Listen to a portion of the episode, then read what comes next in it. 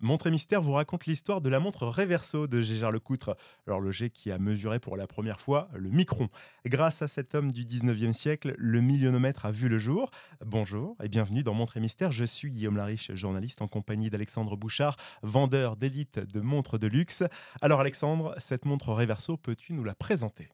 La montre Reverso apparaît en Inde lors d'un match de polo alors c'est là où c'est extraordinaire, c'est-à-dire que tu vas avoir des officiers britanniques qui étaient en train de jouer au polo. L'un brise le verre de sa montre. Il a la chance d'avoir en fait dans l'entourage un monsieur qui s'appelle César de Tray, qui est un négociant suisse en montre, qui a la chance aussi d'avoir un autre personnage phare de l'horlogerie, qui est monsieur Jacques-David Lecoutre, troisième génération de la famille Lecoutre, donc de la maison éponyme. Et il se pose la question, donc cet officier britannique, peut-on fabriquer une montre solide pour le match? César de Tray reprend l'idée, la propose à Jacques-David Lecoutre. Et Jacques-David Lecoutre, en fait, euh, la maison en fait, est déjà en relation avec euh, un monsieur qui s'appelle Edmond Gégeur. Il faut savoir, 20 ans auparavant, il y avait déjà une approche entre euh, la maison Gégeur, en fait, un horloger parisien spécialiste en tant que fournisseur des montres de la marine française, et la maison Lecoutre, qui était la grande maison de la vallée de Joux, 500 personnes en 1900, pour te dire, enfin même 1070, euh, qui travaillaient dedans, mais le chiffre est resté le, même. Donc, capacité industrielle incroyable. Et là, il y a un projet qui arrive, fabriquer une nouvelle montre, vraiment une, une, montre qui soit moderne. L'idée est intéressante, mais il faut absolument avoir deux éléments très importants. Un calibre qui soit fin, et ça, c'est possible de le faire puisque Le Coutre avait remporté un pari en 1907 face à, M. Edmond Gégère qui avait, comment dire ça, parié aux Suisses. Êtes-vous capable de faire un, mouvement aussi fin que le mien? La famille Lecoutre avait réussi. Et alors là, quand il y a deux grands qui se rencontrent, on est capable de pouvoir s'allier au lieu de devenir des rivaux. Donc on a déjà un calibre simple.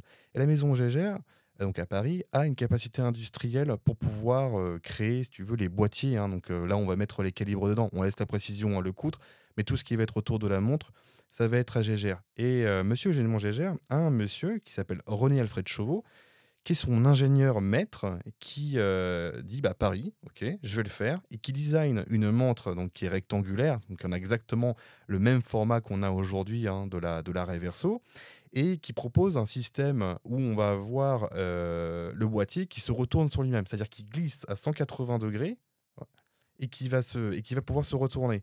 Donc c'est ce fameux petit flip, hein, ce petit euh, tour. Et alors, bon, on est entre gens cultivés, et puis on va utiliser un peu le latin, et on va dire reverso, je me retourne.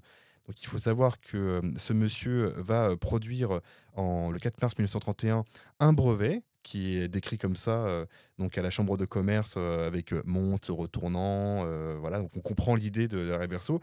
Et le 25 juillet, il vend ça à la maison Le Coutre pour 10 000 francs suisses. Et euh, en plus de ça, pour toute montre produite selon son design, 2,5 francs. Donc la fortune est juste là. Quoi. Je vois que ça marche plutôt bien pour, pour euh, donc une montre née dans l'univers du sport euh, du polo. La Reverso qui a donc ce fameux cadran qui se retourne. Est-ce qu'elle est vraiment efficace pour les matchs de polo? Est-ce qu'elle évite de se briser? Oui, parce qu'en fait, quand tu, tu la vois, elle a une capacité qui est géniale. C'est que quand elle se retourne, l'autre partie qui est derrière, c'est presque tu veux, un blindage, pour faire simple.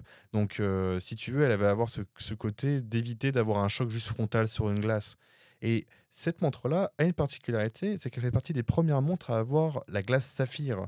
Donc cette fameuse glace qu'on a partout aujourd'hui euh, pour les montres, on va dire, dans une certaine gamme. Bon, tu peux même les trouver euh, dans, des, dans des marques accessibles. Mais à l'époque, c'était quand même une super matière, donc c'était résistant. Donc d'un côté, une glace saphir, l'autre côté, quand tu la retournes, une super protection. Alors quand elle se retourne, cette glace saphir, elle se retrouve au contact de la peau ou alors est au contact de la montre?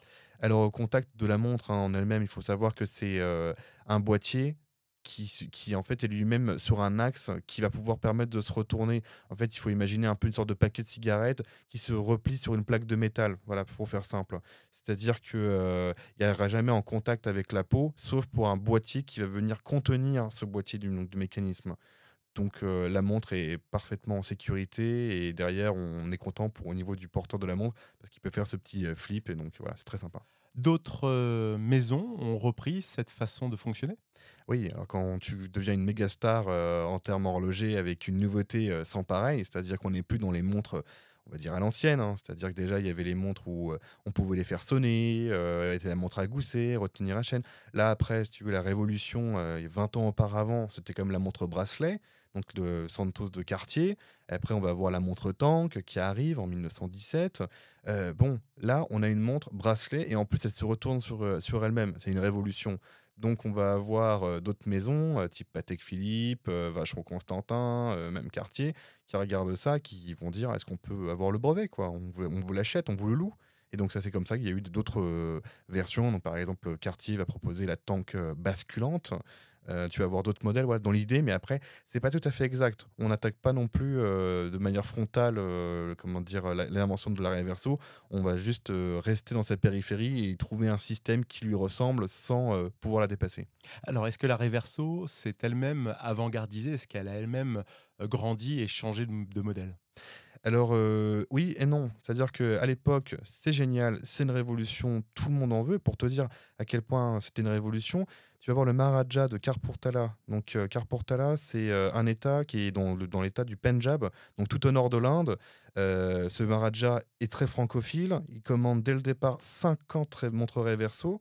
Et pour te dire, Karpurtala, c'est considéré comme la Paris des Indes. Donc, c'est vraiment un homme francophile très éduqué et qui, tu veux, va, va, répandre, entre guillemets, ça va être un promoteur euh, presque un influenceur euh, pour cette montre-là.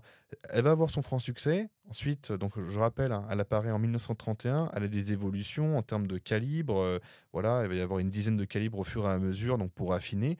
Mais il faudra vraiment voir à la fin de la Seconde Guerre mondiale euh, si tu veux, c'est le côté art déco et c'était lié un peu au nazisme, en tout cas, à ce côté-là. Donc tu vas avoir après euh, euh, d'autres architectes, tu vois, comme Le Corbusier ou Oscar Niemeyer, qui vont dire on arrête ce truc-là d'être vraiment dans l'autorité de, de l'architecture. Donc cette montre-là devient désuète. Donc désormais, d'autres modèles arrivent plutôt ronds. En fait, on revient aux anciennes valeurs. Donc cette montre-là va être un peu oubliée. Alors, Gégère Lecoute, c'est aussi euh, des procédés de fabrication avant-gardistes comme en 1851 lors de la première exposition universelle où euh, Antoine Lecoute remporte une médaille d'or pour un chronomètre en or et ses travaux sur le remontoir à bascule. Tout à fait. Donc, remontoir à bascule, c'est, euh, il faut comprendre, hein, c'est la couronne. C'est-à-dire que quand tu regardes ta montre, tu as ta pommette de réglage euh, qui va avoir euh, deux fonctions. Donc, de facto, aujourd'hui, tu as d'un côté, tu tires une fois la couronne. Généralement, tu peux avoir accès aux heures et minutes. Donc, tu pourras faire coulisser ton aiguille des heures et aiguille des minutes pour régler, et voire même date et le jour.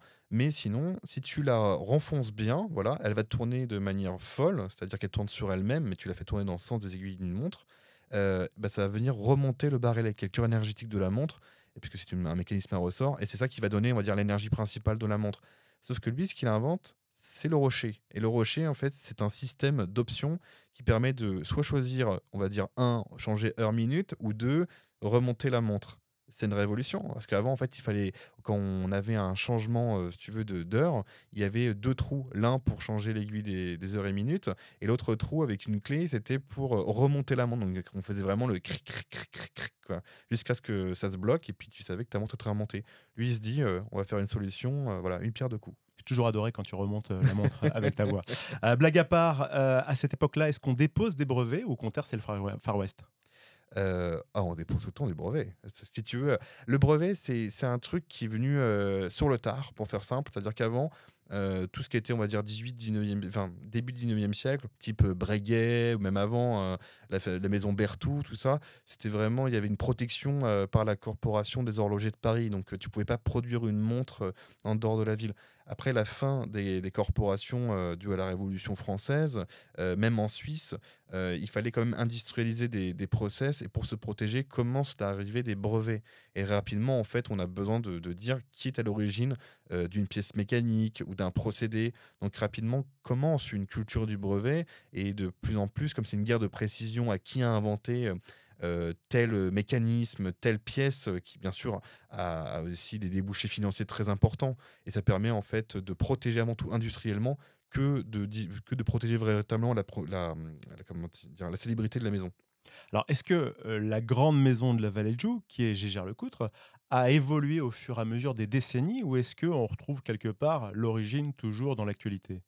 Alors, oui, elle a évolué. euh, donc déjà, ces deux inventions, en fait, il faut comprendre un truc, c'est que cette maison-là, avec le millionomètre créé en 1833, qui, permet, qui est un outil de précision au niveau du découpage des pignons. Donc les pignons, euh, pour faire simple, c'est la base d'un rouage. Donc plus ces pignons en fait sont découpés de manière précise, plus les rouages sont précis et plus en fait la, les, comment dire, la montre va être précise et rapide. Donc comme ça, tu vas avoir tes aiguilles, euh, qu'on appelle la notion de chronomètre, hein, c'est-à-dire montre de précision en langage horloger. Donc déjà, elle était euh, sur la partie plutôt mécanique hein, en tant que fournisseur, euh, mais c'était avant tout, euh, si tu veux, un sous-traitant pour toutes les grandes maisons. Donc ça permettait vraiment euh, voilà, d'avoir des compagnies comme euh, Patek Philippe euh, ou Vacheron Constantin, d'avoir une marque qui, produit à leur place des mécaniques précises parce qu'ils avaient déjà les clients. La maison va évoluer. tu vois, en 1870, on va compter à peu près 500 employés. Donc, c'est pour ça qu'elle a ce fameux nom de la grande maison de la vallée de Joux, parce que c'est la première à vraiment initier la notion de manufacture. On n'est plus dans de l'atelier, on est dans la manufacture. Et euh, en fin de compte, ils vont développer après euh, d'autres mécanismes. Euh, donc, tu vas avoir en effet cette fameuse réverso euh, qui, va venir, on va dire, changer le, game, hein, pour faire simple. Après, des montres de précision.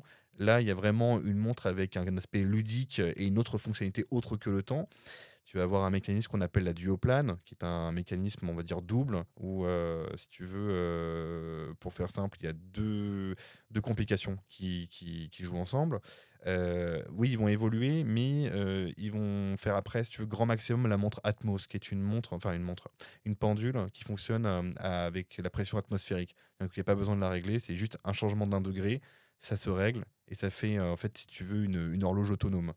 Euh, à part ça, il n'y a pas eu grand-chose, en fait. euh. Alors on arrive à la fin de notre euh, émission, de notre podcast, cher Alex. Est-ce que tu vois encore une chose importante à rajouter? Euh, oui, parce qu'en fait, si tu veux, euh, cette maison-là, je disais à l'instant qu'il n'y avait pas grand-chose qui avait été faite, c'est pendant un temps. C'est- C'est-à-dire qu'en fait, à la fin, il y, a un moment donné qui est absolument extraordinaire.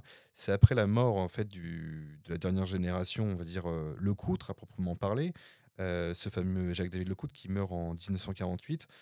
En fait, la maison continue et euh, tu vas avoir après tout un changement en fait de rachat, euh, etc. à gauche à droite. Tu vas avoir en 78 euh, euh, une entreprise qui s'appelle VDO Automotive qui va mettre la main en fait sur une grande partie de, de Gégère Lecoutre.